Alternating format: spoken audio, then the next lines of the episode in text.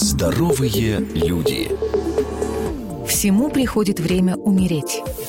Начну с притчи. Мастер Дзен Икю был в детстве очень смышленым. У его учителя была древняя драгоценная чашка. Однажды маленькому Икю случилось разбить ее.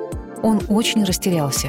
Заслышав шаги учителя, он собрал осколки и спрятал их за спиной. Когда учитель вошел, Икю спросил его, «Почему люди должны умирать?»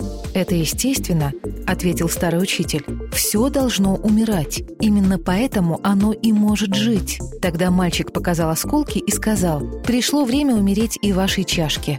Чему может научить нас эта история? Все, что имеет начало, имеет и конец. И все, даже очень хорошее, однажды заканчивается.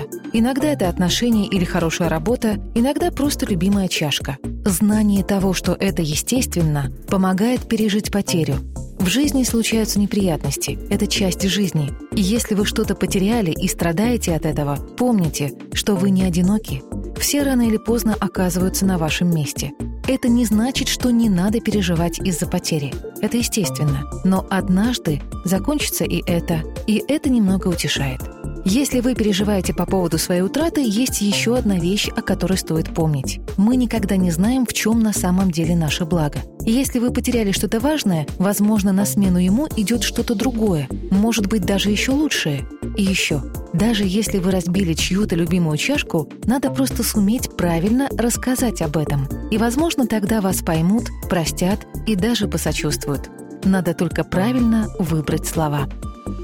Здоровые люди с Мартой Мальфар. Ежедневно на радио «Вести».